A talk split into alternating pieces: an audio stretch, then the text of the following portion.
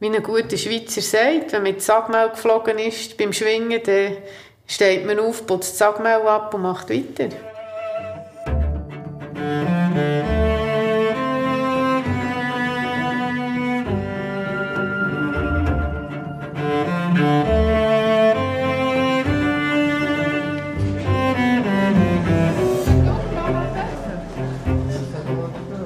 Sieht alles so easy aus, was wir auf der Anästhesie machen.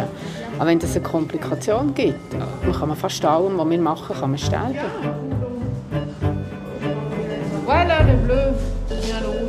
Man hat irgendwie gemeint, ja, die hat ihr Kind und dann gibt sie der Ruhe. So wie wir Frauen das halt einfach auch häufig machen, oder? Schweig und sei hübsch. Und das funktioniert bei mir nicht. Das ist die Geschichte von einer Frau, die alles auf ihre Karriere gesetzt hat. Sie ist fast ganz oben angekommen und hat dann alles verloren.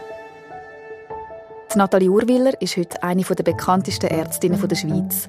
Und zwar, weil sie sich immer wieder gegen Diskriminierung gewehrt und ihren früheren Arbeitgeber verklagt hat. In diesem fünfteiligen Podcast geht es um ungleiche Kämpfe, um Millionen und um die Ärztin. Aber warum geben wir einer einzelnen Frau so viel Raum? Wir glauben, dass ihr Fall größere Fragen aufwirft. Dass er zeigt, an was Gleichberechtigung in der Schweiz scheitert. Und was man dagegen machen kann. Seit einem Jahr begleiten wir Nathalie Urweiler. Wir wollen wissen, was hat der Fall mit uns zu tun und mit jeder einzelnen Frau in dem Land. Das ist die Akte Urweiler. Was kostet das Frausein? Ein Podcast von der Charlotte Teile, der Monika Rufener und mir, der Franziska Engelhardt. Folge 1 Hammerschlag.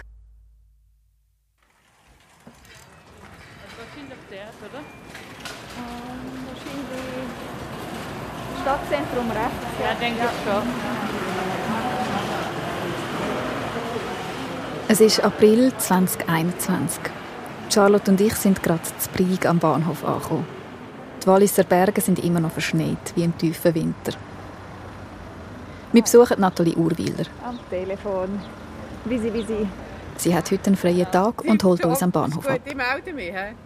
Oh, nein, nein, ja frei. Jetzt muss ich ja da zwei Journalistinnen auf mich warten. Das ist gut, okay. Bis hin, ciao, ciao. Tschüss. Entschuldigung. Kein Alles Problem. gleichzeitig. Hallo, hallo. Der Zug war aber sehr früh. He? Guten Morgen. Na, guten Morgen. Normalerweise kommt er immer zu Also, spät. Könnt ihr reinsitzen? Super, ich da? Vielen, vielen. Dank. Das ist so nett, dass Sie uns abholen. Ja, es ist schon ein bisschen blöd zum du Wir fahren den Hügel rauf. Ein bisschen oberhalb von der Altstadt wohnt sie mit ihrem Mann und ihrer Tochter. Ja. Und äh, ich arbeite ja schon seit 20 Jahren mit Masken. Dass ihr ein bisschen ein Bild von ihr habt. Die Nathalie Urwiller ist Ende 40, mittelgroß, dunkelblonde Haare bis zu den Schultern. Sie hat eine besonders auffällige Brille mit einem silbrigen Rand, der glitzert.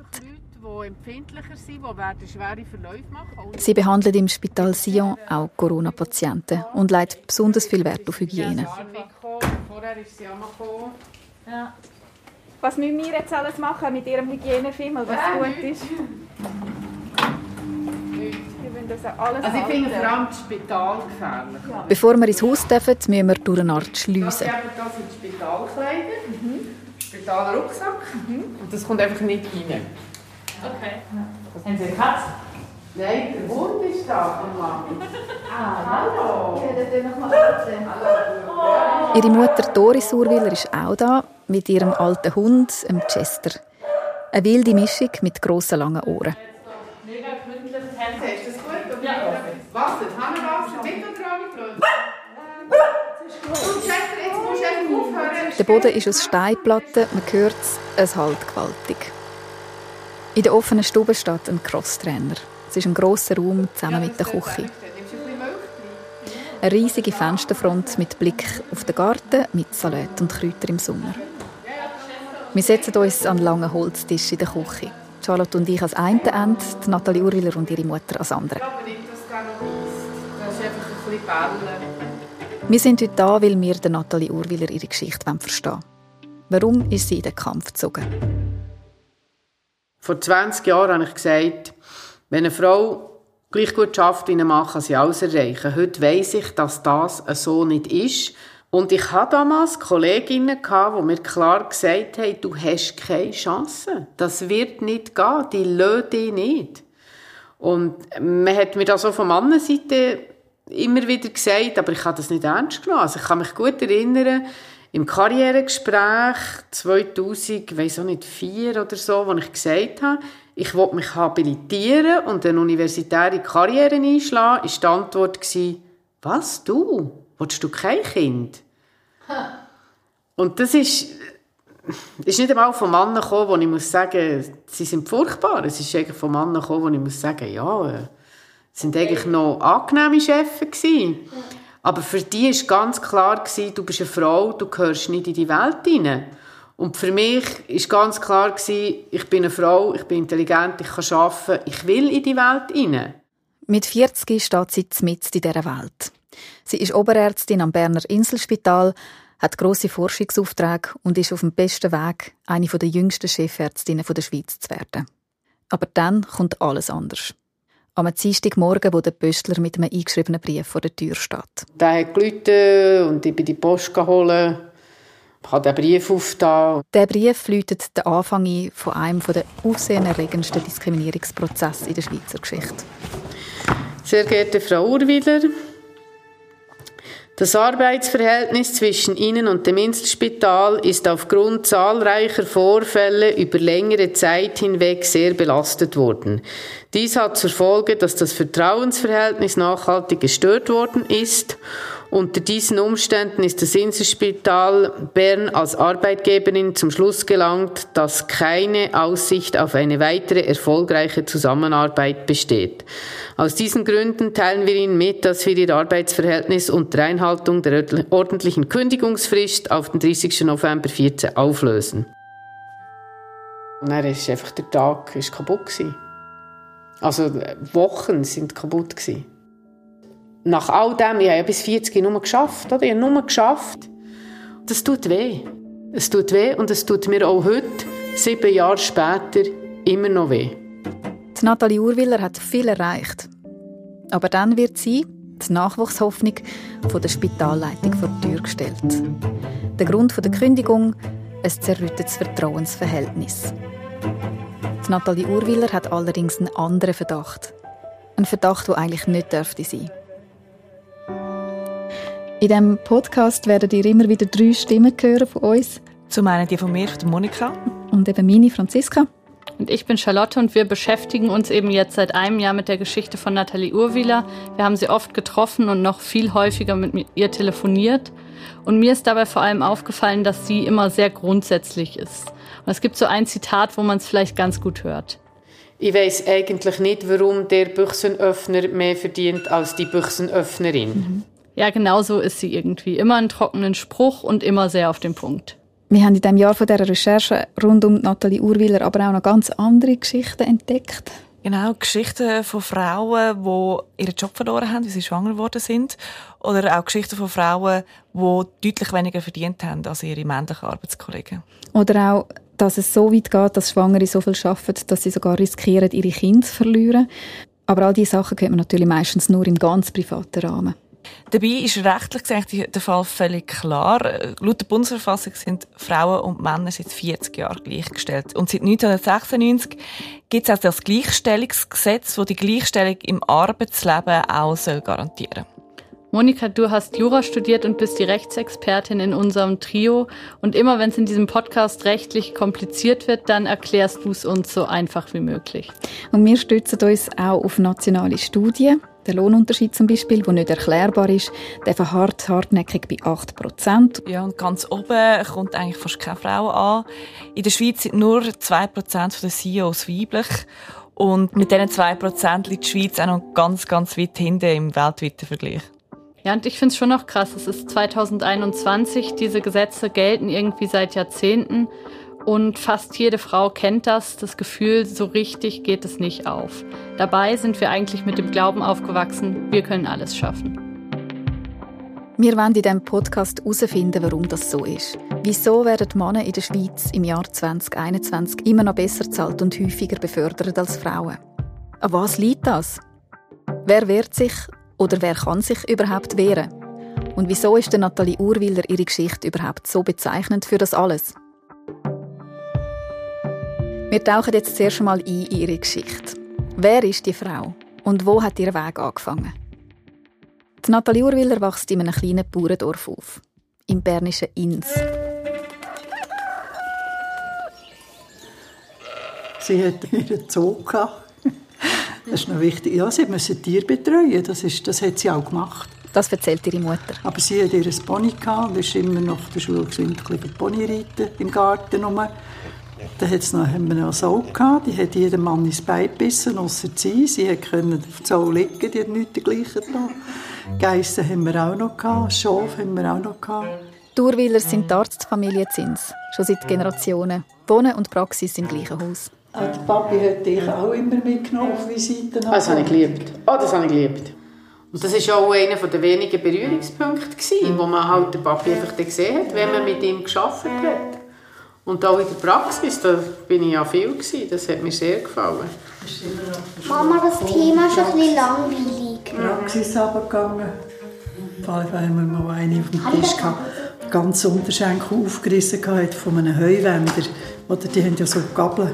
Und die Gabel ist dort rein und das Bein aufgerissen. Die ist auf dem Tisch gelegen, so klaffenden Unterschenkel.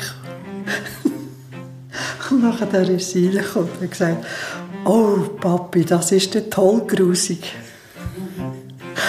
ich höre sie heute noch. Was bist du in der zweiten Klasse?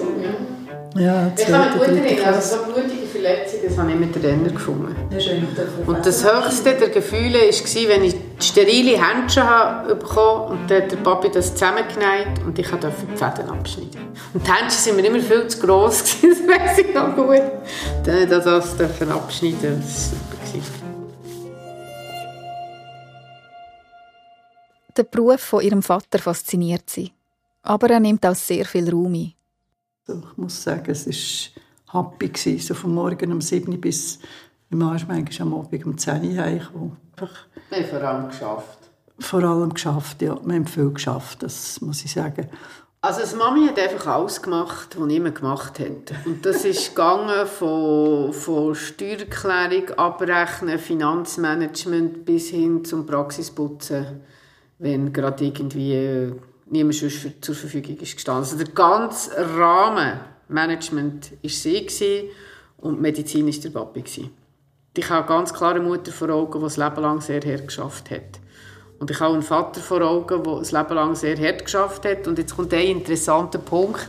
Ich habe mich immer mit der Papi-Rolle identifiziert, weil ich der, der, wie soll ich sagen, der Bereich von ich muss noch für alles andere schauen, habe ich wesentlich weniger interessant gefunden als der medizinische Bereich. Die Nathalie lernt früh vieles allein zu machen. Mit dem Pony hat sie so Spiele gemacht. Sie ist auf das Pony gehockt, ohne Sattel, ohne Zügel, nichts. Einfach ein Seil. Seil hat er gehabt, gell? Sammy? Nichts? Hast gar nicht? Ah, die Hälfte hat er gehabt, ja. Und dann ist sie im Garten rumgerannt, so rundum. Und in der Mitte ist ein grosser Baum gestanden, ein riesiger Baum mit starken Ästen raus. Und dann hat sie geschaut, dass der Sammy dort unten durchgeht. Und dann hat sie sich gehabt an dem Ast. Und der Sammy hat im Galopp einen Kreis gemacht. Und dann ist er wieder gekommen. Und dann hat sie sich wieder runtergefallen, so sättig Ich weiß nicht, wie manchmal sie am Boden geflogen ist, das konnte ich nicht immer können überwachen, aber einfach so Sachen, wo man sonst sagt, ja mach das nicht. Oder das ist gefährlich. Oder das klingt ja nach einer schönen Kindheit. Die Tiere, die Natur, aber eben auch nach einer Kindheit, die andere, härtere Seiten hatte. Wenn sie da auf den Boden fällt, dann muss sie selber wieder aufstehen wie man das als guter Schweizer ebenso macht. Wenn mit Sagmehl geflogen ist beim Schwingen, dann steht man auf, putzt Sagmehl ab und macht weiter. Die Eltern machen keinen Unterschied in der Erziehung von ihrer Tochter und ihrem jüngeren Sohn. Die Nathalie lässt Rock und geht gern auf Festivals. Und wenn wir ihre Mutter Doris da richtig verstanden haben, dann war das eine ganz schön wilde Zeit. Trotzdem, sie will Ärztin werden, so wie ihr Vater und ihr Großvater. Sie schreibt sich an der Uni Bern ein für Humanmedizin. Sie hätte auch so gut können Ingenieur machen oder irgendetwas anderes. Das hat mich nicht erstaunt. Aber er hat es auch immer gesagt, du bist ein Mädchen. Also das ist für Buben so etwas Blödes. Sie setzt alles auf Karriere. Studium, Assistenzzeit, Jahre, wo man viel lernt und sehr viel arbeitet. Nachtschichten und sich vielleicht zusätzlich noch für einen Facharzt qualifiziert. Es ist ein System für Menschen, die fleissig sind und extrem hart arbeiten können. Vor allem, wenn man in die Forschung will. Und man hat auch gewusst, was sie will. Auch mit Amerika, oder? das war ja nicht umsonst. Das muss man alles erarbeiten und, und können finanzieren. Das kommt auch noch dazu. Nathalie Urwiller wird mit Steuergeldern für ein Stipendium auf Kalifornien geschickt. An die Stanford Universität. So Stipendien sind begehrt. Noch zwei weitere männliche Kollegen kommen eins über. Aber sie ist die einzige von diesen drei, die an so eine renommierte Uni schafft.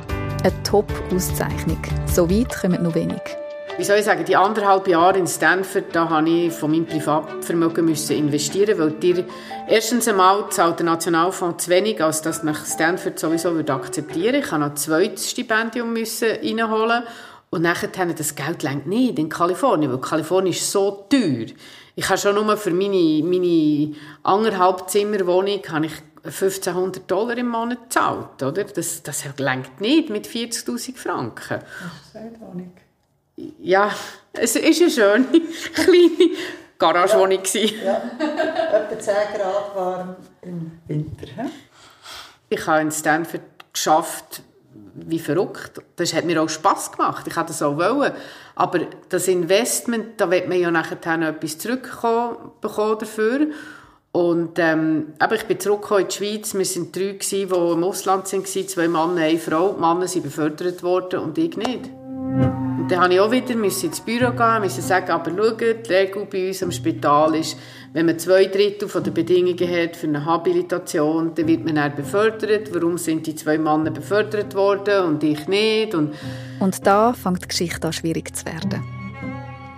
Ja, es war nachher so wieder eine Diskussion gewesen, und nachher habe ich das auch bekommen. Aber ich musste wieder müssen gehen und stüpfen und sagen, das sind die Regeln für die Männer, tun sie doch jetzt auf die Frau auch anwenden. Sie hat den Eindruck, dass ihre akademische Karriere blockiert wird, weil sie eine Frau ist. Und sie sitzt nicht aufs Maul. Und das zweite Thema beschäftigt sie auch. Sie weiß, wenn sie noch Kind will, dann bleibt ihr nicht mehr so viel Zeit. Und zu dem sieht sie, wie Schwangere im Spital an ihre Grenzen kommen. Ich habe mich viel gewehrt für andere Frauen, weil die sind halt auch viel bei mir Hilfe holen. Weil ich halt die einzige Frau war damals, die überhaupt wissenschaftlich aktiv war. Also klar, ein, ein Vorbild.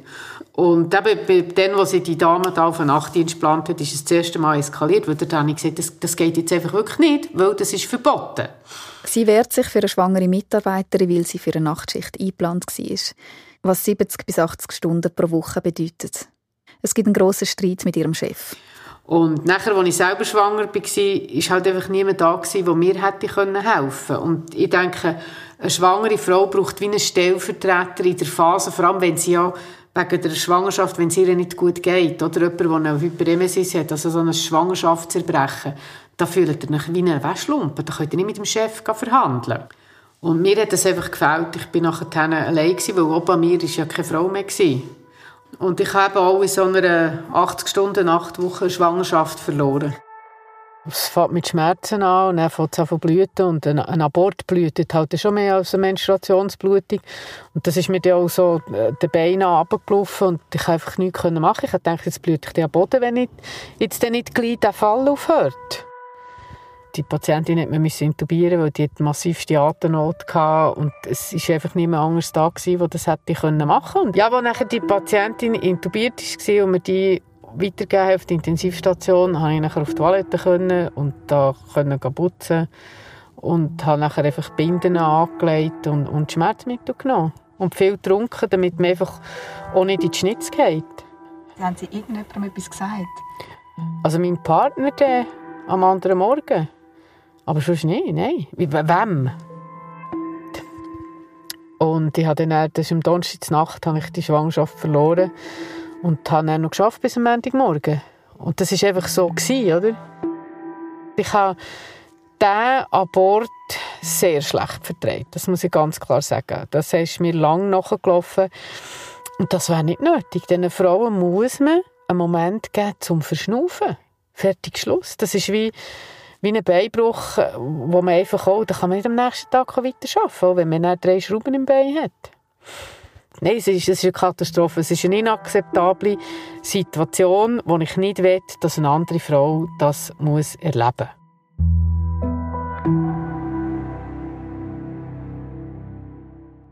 An der Stelle wollen wir kurz etwas einordnen. Studien etwa der University of London von 2017 belegen, dass Stress in der Schwangerschaft das Risiko einer Fehlgeburt deutlich erhöht, um etwa 40 Prozent.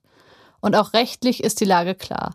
Schwangere Ärztinnen dürfen maximal neun Stunden am Tag arbeiten. Auf die Woche gerechnet wären das also 45 Stunden, nicht 80.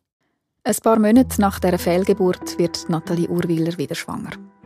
Sie versucht weiterhin, die Arbeitsbedingungen für Schwangere zu verbessern. Sie macht der Spitalführung konkrete Vorschläge, wie man sicherstellen kann, dass Schwangere nicht mehr arbeiten als gesetzlich vorgesehen. Aber es passiert nichts. Ende 2013 bringt Nathalie Urwiller ein gesundes Mädchen auf die Welt. Aber mit ihrem Arbeitgeber, im Inselspital, wird es immer komplizierter. Sie versucht zum Beispiel, einen Stillraum zu bekommen. Vergeblich. Weil das nicht geht, nimmt sie ein paar Monate unbezahlt. Kurz bevor sie wieder in den Beruf einsteigen will, steht eben der Pöstler mit dem eingeschriebenen Brief vor der Tür. Mit dem Kündigungsschreiben könnt ihr ja nicht anfangen. Wenn ich dann wenigstens noch eine Komplikation hatte oder ein Patient, der sich beklagt hat oder irgendetwas Fassbares. Aber nichts, oder? Zahlreiche Vorfälle über längere Zeit hinweg. Und sie hat ein kleines Kind gerade. Ja, Nina ist dort. Was war Nina da? Äh, sechs, sieben Monate. Ja, das war eigentlich der Moment, wo ich definitiv wieder in den Beruf einsteigen Oder ich hatte nachher eine Perspektive, ich habe nicht gewusst, ob ich jemals wieder einen Job finde. Nach all dem, ich habe ja bis 40 nur geschafft. Und wenn ihr dann Perspektive habt, jetzt kann ich nicht mehr arbeiten, das, das, das bricht euch. Aber Nathalie Urwiller steht wieder auf. Sie ist sicher. Die Kündigung vom Inselspital hat nichts mit ihrer fachlichen Kompetenz zu tun, sondern mit ihrem Einsatz für Schwangere und gegen Diskriminierung. In der nächsten Folge nach der Kündigung habe ich viele Bewerbungen geschrieben und habe also nie von einer Anästhesieklinik Antwort darauf bekommen und nachher konnte ich mich in einem anderen Fach vorstellen und das war ein Chef, den ich von früher schon gekannt habe. Und weil wir uns gekannt haben, ist das auch ein, ein kollegialeres Gespräch geworden als mit jemandem, den ihr noch nie gesehen habt. Und der hat mir nachher gesagt, weisst, Insel hat mich von dir gewarnt. Und das ist, glaube ich, einer, wenn nicht der schlimmste Moment war, den ich erlebt habe in dem Ganzen. Ich habe wirklich gedacht, Boden, tu die auf, ich will hier weg. Und ich habe gedacht, jetzt darfst du einfach nicht in Tränen ausbrechen. Ich habe das Gespräch irgendwie überlebt. Bin dort raus auf dem Parkplatz, bin in mein Auto gesessen und nachher habe ich gerannt, gerannt, gerannt, gerannt. Und nach etwa einer halben Stunde konnte ich mich zusammennehmen und, und musste sagen, und jetzt längt es. Jetzt ist genug, meine Herren. Jetzt hat er mich so vertäubt, jetzt wehre ich mich. Und das war der Entschluss, zu klagen. Das war die erste Folge von «Die Akte Urweiler». Was kostet das Frausein? Ein fünfteiliger Podcast von Charlotte Teile, der Monika Rufener und mir, Franziska Engelhardt. Musik Christian Riesen und Martin Betzola. Finanziell unterstützt wird der Podcast von der Ellen Ringier, der Blickgruppe, der Helma Sick, Sunrise UPC, der Fondation Suiza, Allianz F und Stiftung Mercator Schweiz, der Stiftung für Frauenarbeit und investigativ.ch. Hören könnt ihr Dr. Urwiller auf blick.ch und bei allen Podcast-Anbietern. Eine Produktion von Elephant Stories.